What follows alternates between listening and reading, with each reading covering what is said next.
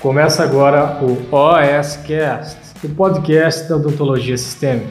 Aqui você vai aprender tudo sobre tratamento odontológico de pacientes com comprometimento sistêmico. Com vocês, Pamela Pérez.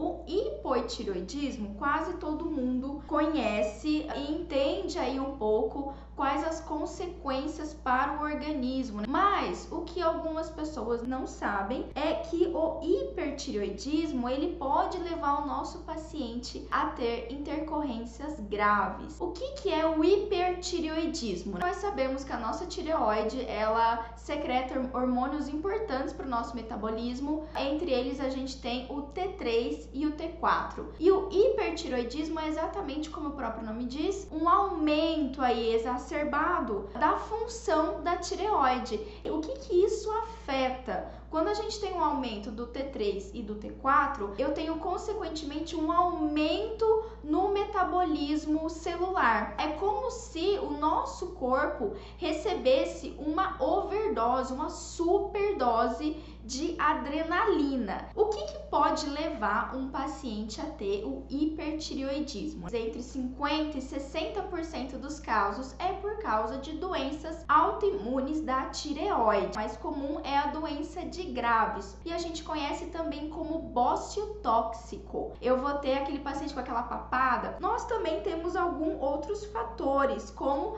a tireoidite, que é uma inflamação aguda da tireoide. Uh, um paciente ele pode também desenvolver algum tipo de neoplasia, de tumor na tireoide. Pode ser um tumor benigno, como o adenoma tireoideo, como também pode ser um maligno, coriocarcinoma. Outro tipo também de doença que pode levar é a doença de Plummer, é um tipo também de doença autoimune. E por último, não menos importante, inclusive isso é interessante para a gente conversar com as, aqueles nossos pacientes que fazem uso de suplementação, o, a galera aí maromba, do crossfit, da academia. Quando o paciente faz uso abusivo, excessivo de iodo, exatamente para estimular ali o metabolismo da tireoide, para aumentar o metabolismo e consequentemente emagrecer, como também os pacientes que fazem uso de medicação para hipotireoidismo, o uso exacerbado dessas medicações para controle da hipo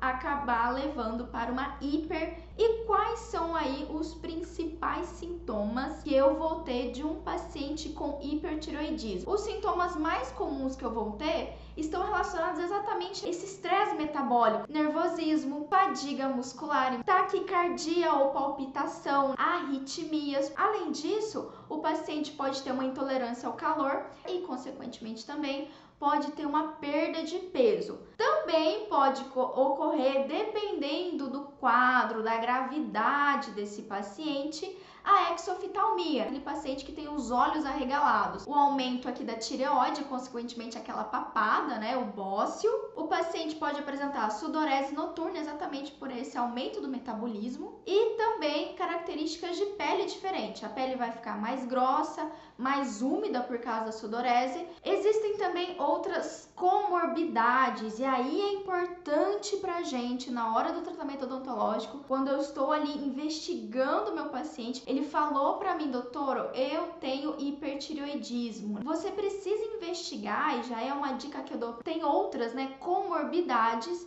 que são características desse tipo de patologia. Primeiro é que esse paciente tem um risco aumentado para diabetes. Como existe um estresse metabólico, isso também pode desencadear alterações ali no pâncreas e na produção de insulina. Então, o paciente tem um risco maior pode ter uma tendência a ter diabetes. Além disso, o paciente também pode ter a tendência a hipertensão. Se a gente parar para pensar que o T3 e o T4 regula lá o sistema nervoso simpático, o sistema nervoso simpático regula a nossa pressão arterial. Outra situação também pode ocorrer é o paciente apresentar o colesterol baixo, mas isso não é bom quanto parece, porque tanto ele vai diminuir o colesterol, ok, do colesterol ruim, mas ele pode ter diminuição do colesterol bom. E o colesterol bom é muito importante para o metabolismo do nosso organismo, inclusive os hormônios sexuais. Outro tipo também aí de alteração importante, comorbidade que pode estar relacionada, é a trombocitopenia. O paciente apresentar uma queda, uma diminuição no número de plaquetas. Uma vez que eu entendi o que é o hipertiroidismo e quais as consequências aí que isso vai causar no organismo do paciente, quais são as medicações que ele vai utilizar e que, lógico, podem fazer interações medicamentosas com os anestésicos, com os medicamentos que a gente vai prescrever. O mais comum que a gente vai ter ali, a primeira linha de tratamento, é o uso de medicamentos antitireoidianos, inibir a produção hormonal da tireoide. E aí eu vou citar aqui os três mais comuns, ou carbimazol ou metimazol. Vão ser os dois medicamentos aí que podem iniciar o tratamento nos quadros mais leves. E num quadro também um pouco mais grave aí, né, que o paciente não está tão estável, o, o médico pode utilizar o PTU. O nome é complicado, chama propiltioracil. A gente também tem o uso oral do iodo radioativo I-131 para inibir a produção hormonal. Outra alternativa um pouco mais radical e também pode ser escolhida a remoção total da tireoide de forma cirúrgica. O médico vai lá, faz uma incisão, remove a tireoide e vai, lógico, suprimir aí esse quadro de hipertireoidismo. Pode levar o paciente a um quadro de hipotireoidismo, mas aí o paciente vai fazer suplementação hormonal para compensar essa ausência. Pode outro medicamento que pode ser utilizado são os beta-bloqueadores. Os beta-bloqueadores, na verdade, vão ser usados para controlar os, as comorbidades relacionadas a hipertiroidismo, como eu falei, a hipertensão, palpitações, taquicardias. Qual é então a minha principal preocupação como dentista na hora de atender um paciente com esse quadro? Toda vez que a gente pegar um paciente com hipertiroidismo, tem uma coisa básica que precisa estar tá aqui. É isso que eu quero que vocês guardem de mais importante hoje. Se o quadro desse paciente está instável ou estável. Um quadro estável é o paciente que tem a doença, mas é assintomático, ou seja, não apresenta sintomas ou os sintomas são mais leves. Então, geralmente é o paciente que faz uso da medicação ou já fez ali a remoção total da tireoide, uso,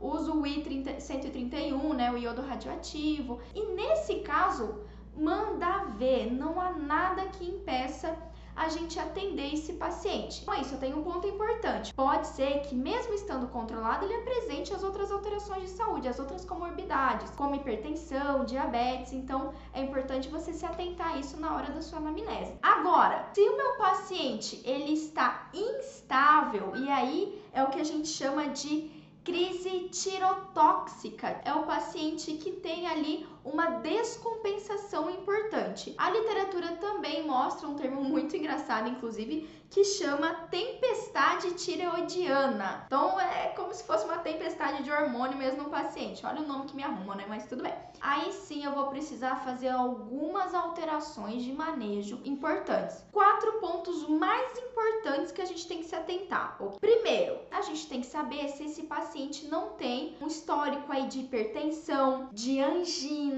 de arritmia. Se chegar no seu consultório com sintomas e ainda com esses sintomas de alterações cardiovasculares, opa, esse então não é um paciente para ser atendido dentro do consultório odontológico. Ele está num quadro instável e ele pode sim ter uma intercorrência médica grave. Segunda dica: como esse paciente ele tem esse metabolismo aí acelerado, tivesse aí a superdosagem de adrenalina, ou seja, ele está mais propenso, ele é mais sensível aos anestésicos locais com epinefrina, com adrenalina. Pamela, quer dizer que eu não vou utilizar anestésico com adrenalina? Não não. Primeiro, a sua técnica anestésia tem que ser eficiente. Local, bloqueio do nervo alveolar bem feitinho ou lembrar das técnicas aí, reestudar as técnicas de anestesia local. De preferência, se você precisa utilizar ou se você só tem anestésico com vasoconstritor, com epinefrina, utilize no máximo dois tubetes por atendimento. Você vai fazer mais de um procedimento ou você faz um bloqueio e utiliza ali no máximo dois tubetes, ou você faz aquilo e em uma outra consulta você faz o restante. Agora você também pode utilizar, que são anestésicos mais indicados para os casos de hipertireoidismo, que é a prilocaína e a mefvacaína sem vaso. O terceiro ponto ali, muito, muito fundamental, inclusive neste momento eu quero que você coloque na sua cabeça, que você utilize a hashtag boca saudável, corpo saudável, infecção, cirurgia e estresse durante o procedimento odontológico podem desencadear aí uma tempestade tiroidiana que eu tenho que evitar tudo isso. Tanto esses, essas alterações, infecção, cirurgia e estresse, pode desencadear aí uma, uma tempestade tiroidiana, né, uma crise tiroidiana, como também a crise tiroidiana, essa tempestade tiroidiana, pode levar o paciente a ter infecção odontológica. Trate paciente com hipertiroidismo, controle focos de infecção porque isso vai prevenir ele ter uma crise. O quarto ponto importante é, uma vez que eu tenho alteração de, do metabolismo, eu também tenho uma alteração de modelação óssea e os pacientes nesse quadro têm o risco aumentado para osteoporose. Vai que vocês precisam, querem, vão planejar um implante maravilhoso no seu paciente, mas ele tem aí uma tendência à osteoporose. Então é importante isso também ser investigado e se for o caso caso ali ter um manejo adequado para pacientes com osteoporose. Para finalizar aqui para vocês, então eu vou dar três dicas para a gente adequar o nosso manejo para não ter nenhum desses problemas aí que eu citei. A primeira dica é o seguinte: controle de infecção previne descompensação. Uma vez que eu tenho uma infecção bucal aguda, eu preciso controlar. Mas Pamela, chegou para mim um paciente com hipertiroidismo, está descompensado, é uma emergência, ele está com uma infecção odontológica aguda, um abscesso, está sentindo dor e agora? Mais um motivo para você tratar. E aí, nesse caso, o que, que a gente vai fazer? Você vai tentar tratar de forma medicamentosa, colocar um curativo, irrigar bem bonitinho ali, fazer um tampão, faz o atendimento de emergência de forma menos invasiva possível para não estressar o paciente, até porque ele está descompensado, né? Pode ser que na hora de você fazer um anestésico ali, uma anestesia piore a condição de saúde dele. Então, nesse caso, utilize uma abordagem medicamentosa e encaminhe imediatamente para o pronto atendimento médico. A dica 2 é o seguinte: se o estresse de passar pelo procedimento odontológico pode desencadear aí uma descompensação, quem é que vai deixar de ligar para isso? Não, não vou fazer nada. Ah, ele tá com medo. Ah, vou rezar para o paciente controlar o próprio medo. Ele tem que controlar, ele tem que enfrentar. Pois é, todo mundo tem medo de dentista. E se esse estresse desencadeia, descompensa, é lógico que é indicado para esses pacientes o controle medicamentoso de ansiedade, fazer uma sedação leve. Verifica apenas as interações medicamentosas para o sedativo que você escolher, não interagir com os medicamentos que os pacientes usam. E por último, é fundamental você reconhecer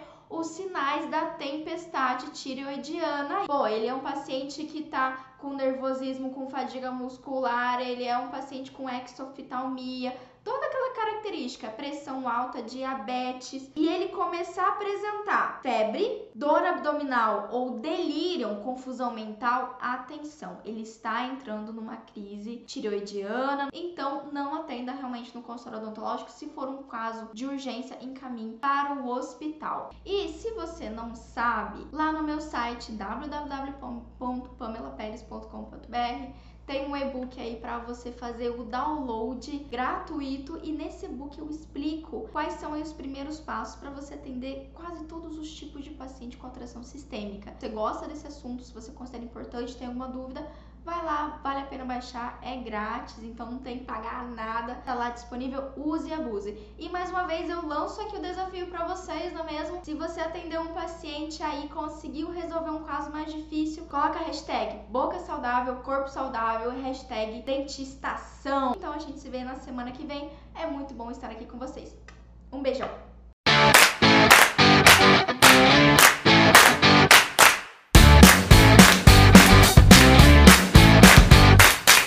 Você ouviu o OSCast, o podcast da odontologia sistêmica. Se você gostou desse episódio, tem muito mais nas nossas redes sociais. Siga-nos no Instagram, arroba.